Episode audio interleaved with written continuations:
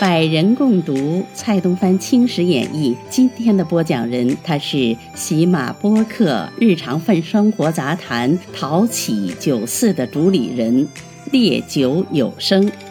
他播讲的是第四十九回：征浩瀚，王师再出；朝叛尧，亲使报功。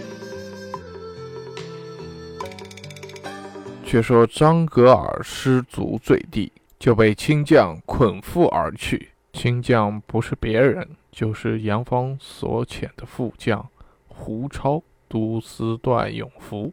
当下红旗报捷，道光帝大喜，立封大学士长陵为二等威勇公，陕西固原提督杨芳为三等国勇侯，命长陵率师凯旋，由杨芳驻扎回疆。于纳邺城筹办善后事宜，乾隆中叶以来久不献献府礼。此次擒获张格尔，道光帝思神祖武，总行圣举，遣官告祭太庙社稷，亲谕午门楼受服，仪葬森严，不消细说。受服后，庭讯张格尔罪状，着即寸折消逝。又命庆祥子文辉、吴陵阿子宗泰随监刑官同往市曹看事行刑，并把张格尔心肺取出，交与文辉、宗泰，到该父墓前致祭，用慰忠魂。杨玉春、武龙阿等亦传旨嘉奖。自长陵以下得有功将士四十人，一律绘图紫光阁，并因军机大臣曹振庸、王鼎、玉宁诸人办事勤劳，亦许附入紫光阁列相。满庭官员歌功颂德，贺词请上尊号。奉旨以康熙、乾隆年间。尚未允行，事难符准。唯念民公演武，皆由圣母福庇，国有大庆。允宜咨询令典，北极显阳，正今当公率王大臣等，加上皇太后威号，共生贺捆。所有应行典礼，是所思。尽兴详议等语，于是礼部又是一番忙碌，自夏至冬，筹备了好几月，方得举行宫上皇太后威号，称作公慈康裕安成皇太后，礼成颁诏天下，谈恩有司，月年。又亲制碑文，乐时大臣殿外，比康熙、乾隆两朝犹觉得总制真华，备极夸耀，共计出师至献俘，用去躺银约数千万两。正热闹间，那燕臣奏本道经，略说张立就擒后，曾袭遇浩罕、布哈尔等国，复现利益家属。今浩罕遣使来贺，只言俘虏可返，何佐子孙不可献，就应如何处置？仰求圣训，以便遵行。道光帝便提起朱笔，批在折后，其词道：“逆卢妖魔。”末无关边患，那燕臣杨芳等只因严守卡伦，禁其贸易，似一计穷促，自将复现求是，无需习所。看这数据批示，便可见道光帝心思了。那燕臣窥破一纸，先后奏善后章程数十条，什么安内策，什么治外策，说得津津有味。其实多是纸上谈兵，空中楼阁。道光帝闻内外安静，遂召纳彦臣、杨芳二大臣还朝。二大臣于道光九年回京，安吉言即于道光十年入寇。当时纳彦臣的治外策中，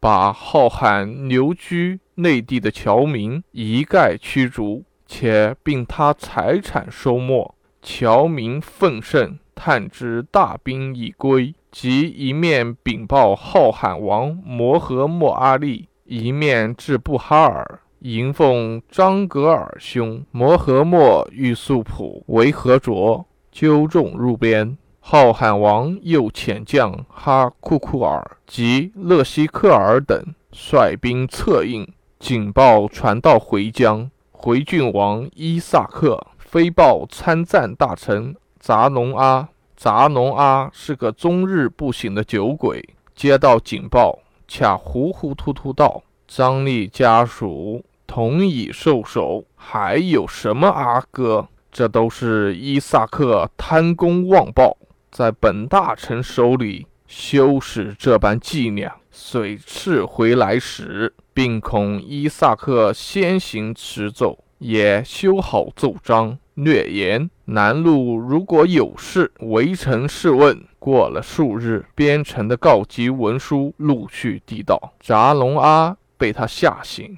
方命帮办大臣塔辛哈、副将赖永贵分路迎击。二将去气，扎龙阿复安然饮酒，昏昏沉沉的过了数天。忽外面又递到紧急公文，扎龙阿恰有意无意的取过一瞧，但见上面写着：“帮办大臣塔辛哈，副将赖永贵，误纵贼计，欲伏阵亡。”顿时面如土色。把一张关公脸变作了温元帅脸，好一些儿不说话。外面又递进叶尔羌禀报，更觉惶急万分。展开一阅，乃是叶尔羌办事大臣毕昌持报胜仗，不禁失声道：“还好，还好。”于是督兵守城，方有一些幸会起来。是时，那燕城子荣安。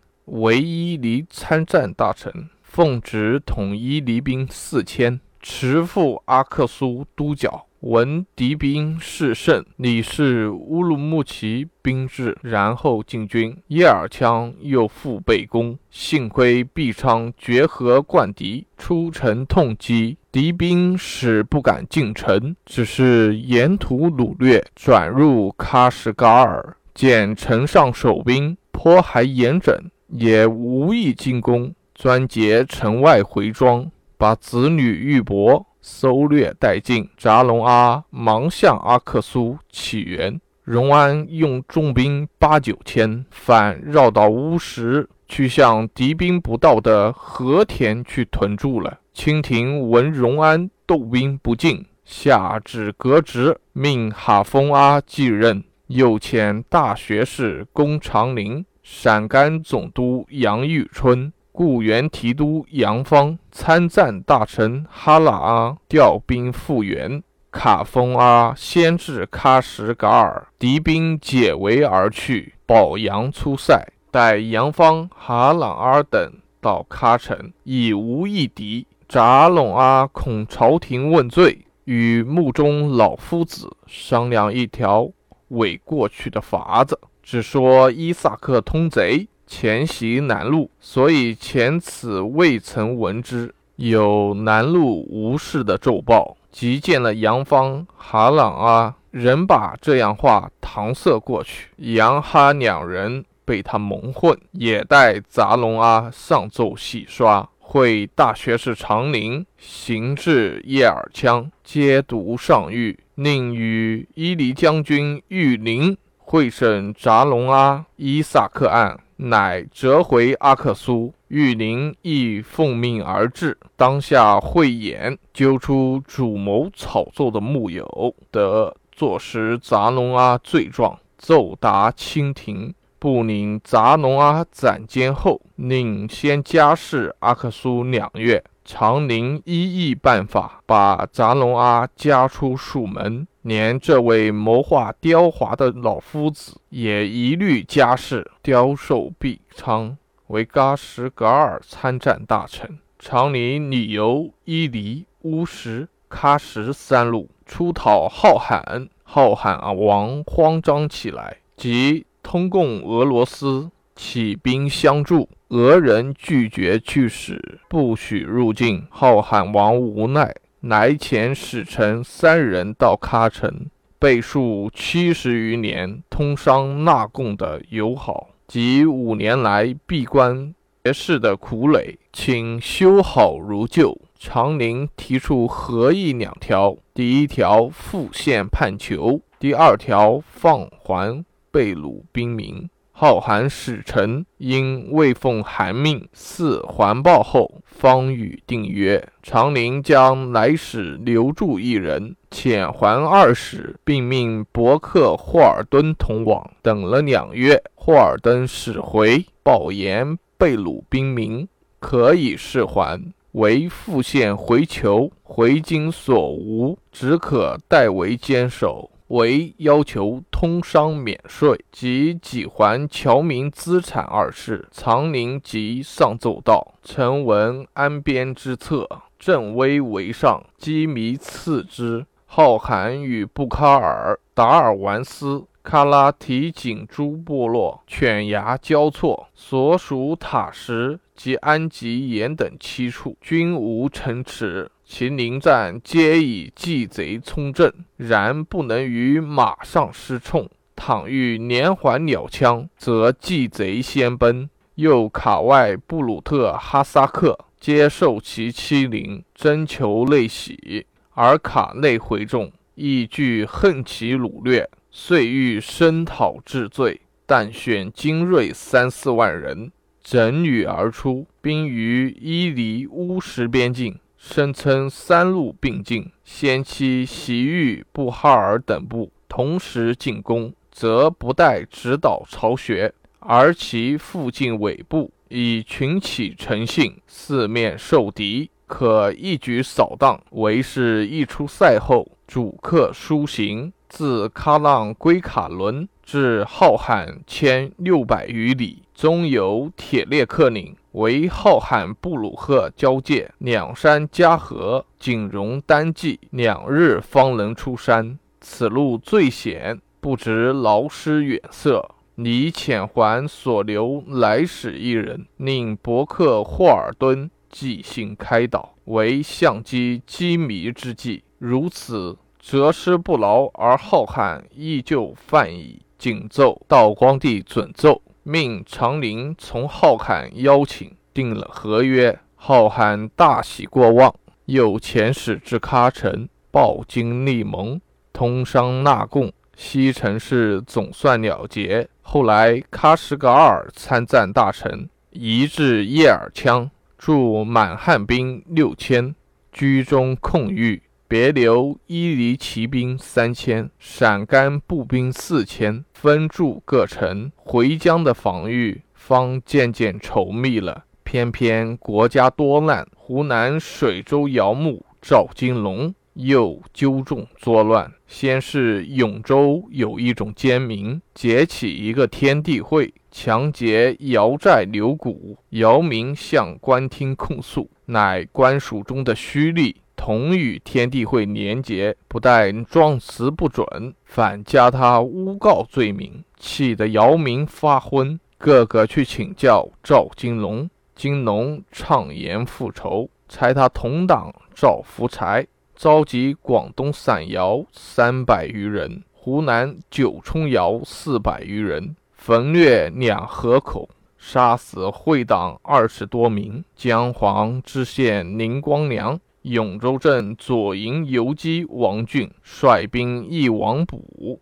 被姚仲击退。总兵鲍有志调兵七百，携永州知府李明生、贵阳知州王元凤等分头夹击，乘风纵火，毁坏姚巢，毙姚三百名。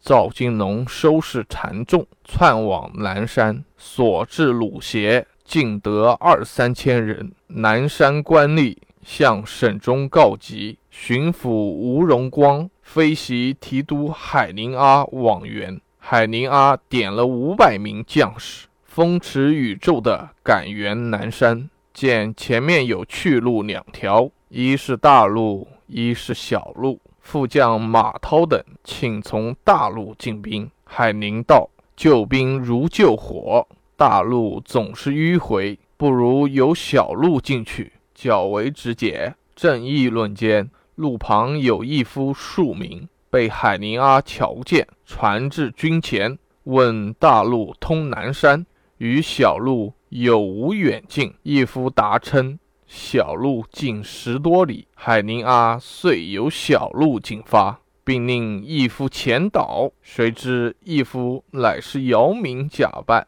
引海宁阿走入绝路，才走数里，两旁统是这境。天又下起雨来，满路泥泞，狼狈不堪。知路旁义夫却是很多，都愿意替官兵带于枪械。官兵乐得快活，弯弯曲曲行将过去，一步狭一步，一路险一路。忽然山顶吹起胡哨，有无数摇匪乘高冲下，官兵赤手空拳，如何对敌？忙叫义夫转来。那班义夫携着官兵枪械，反转身来杀官兵。官兵上天无路，入地无门。只好伸了头颈，一个个由他开刀。海宁阿以下统被杀死。赵金龙既得胜仗，身世张胜，贵阳、长宁诸土窑都来归附，号称数万。清廷即命湖广总督卢坤、湖北提督罗思举、都师王讨。又移贵州提督余步云驻剿，征调常德水师及荆州满骑数千，由卢坤节制。卢坤携罗思举至永州，闻报赵金龙率八百窑及江华、景田各寨窑为一路，赵福才率长宁、贵阳窑为一路，还有赵文凤。率新田、宁远、南山古窑为一路，三路都出没南岭，互为犄角。罗斯举岁献策道：“遥接三贼，以山为窟，我兵与他山战，他长我短，定难取胜。看来只好诱入平原，逼归一路，令他计无可施，方可歼灭。”卢坤鼓掌称善，且道。照这样说，常德水师荆州满计统是没用，不如改调镇江苗江兵前来驻脚方好。罗斯举道，大帅明鉴即是，但此处未设粮台，运输不便，现应派兵勇护送粮饷，步步为营，一面坚壁清野，袭将便分路防堵，贼无可掠，自然散入平原。容易中计。卢坤道：“老兄谋略，本县很是佩服，就请赵行便了。当下骤罢常德、荆州调兵，另调苗疆兵驻脚，又将罗思举记忆统行列入。莫说思举定能灭贼，不至有负委任等语。思举格外感激。卢坤且叫他便衣行事。”于是思举分兵进逼，将西南各路扼住，免他窜入两岳。单留东面一路，由他出来。当时三路窑四五千人，及鲁协妇女三四千，都被官兵驱逼出山。东窜长宁县属的阳泉镇，这镇为长宁水口，有西通州，市长数里，墙垣坚厚。姚明把市民逐出，拥众战守。思举从后追至，笑道：“虎落平原，虾遭浅水，不怕他不灭绝了。”忙袭各守爱兵，速来合围，使镇干兵已调到。思举亲自督阵，率。镇干兵猛扑敌援，速干兵速称桥节，跳跃如飞，有数十名跃上墙头，乱砍叛窑。叛窑倒也了得，与镇干兵相持，始终不退。镇干兵前队伤堕，后队既登，避摇数百，摇众兀自守住，争杀两日，各守爱兵同已到齐。姚众登墙，大呼起降。思举不允，督公屹立，助将道：“叛尧已降，何必再攻？”思举道：“这明明是诈计。他不缴军械，不献首力，但但凭一声呼降，便好允他吗？我欲允他，他仍窜入山中。”那时前功尽弃，还当了得？诸将个个敬服，遂奉司举命令，合力进攻，毁墙巷战。叛尧虽是呼降，仍然死斗，究竟寡不敌众，被清兵击毙六千，只散徭八九百，据守室内大宅。司举料宅内定立匪首，禁用大炮，定要活擒该吏。将士冒死攻入，搜寻宅内，只获头目数十名，妇女数十名，但不见赵金龙。经司举当场讯问，方知赵金龙已中枪身死，急忙斥军士寻金龙尸首，一面吃人至卢军处报捷。卢坤忙急奏闻。过了三日，帐外报钦差大人到来。由卢坤出迎相迎，钦差不是别个，乃是户部尚书宗室喜恩、盛京将军胡松娥。卢坤先请过圣安，随接钦差入营，寒暄已毕，喜恩先开口道：“兄弟奉命誓师，到此已闻大捷，真是可贺。”卢坤道：“不敢，不敢，这都仗皇上洪福。”将士勤劳，所以一举成功呢。喜恩道：“现在力守赵金龙，想以擒住。”卢坤道：“这却尚未。据提督罗思举来报，已训过赵立妻子，说是中枪身死了。”喜恩道：“罗思举也太糊涂，未曾擒住赵金龙，如何报捷？老兄现已出奏否？”卢坤道。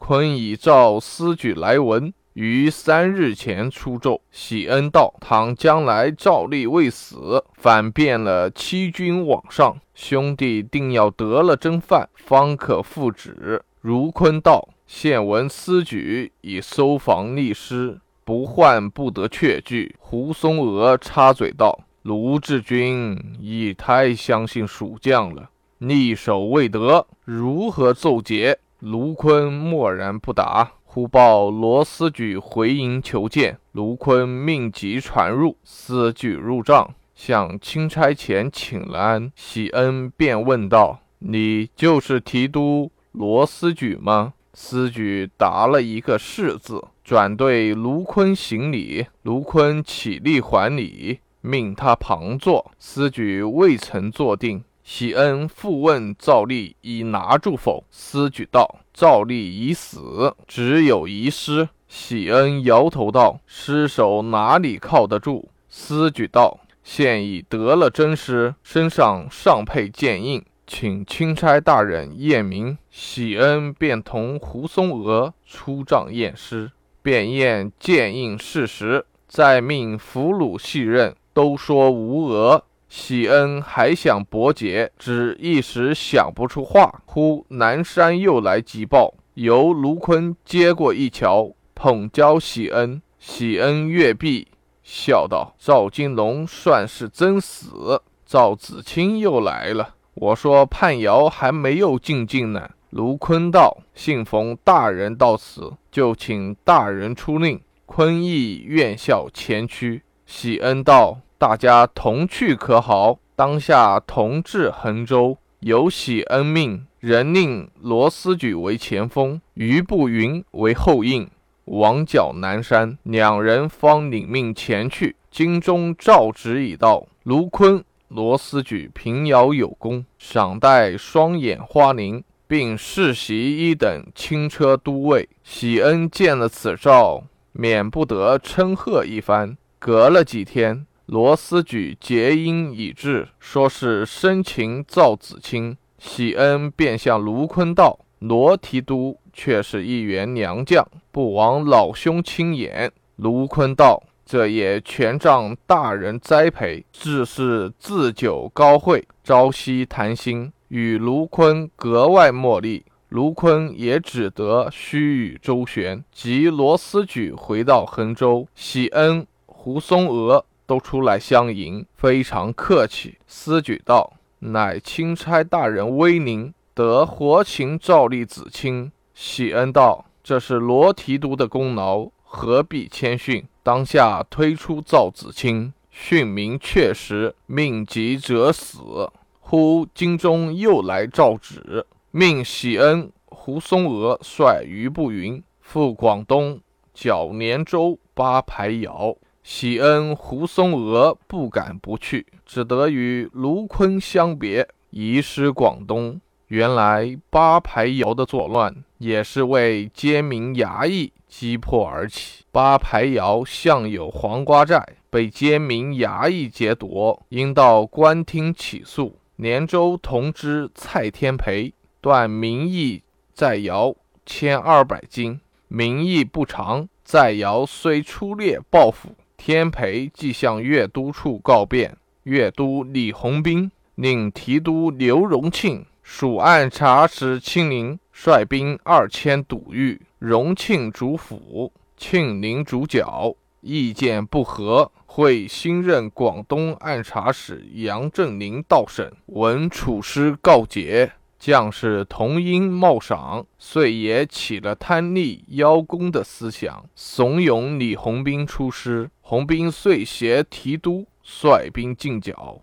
八排摇手八人出山跪营，愿将黄瓜寨立窑献出，请即回师。鸿兵扬为应允。至立窑复献道军，一律斩弃，兵仍不退，反奏称杀贼七百名。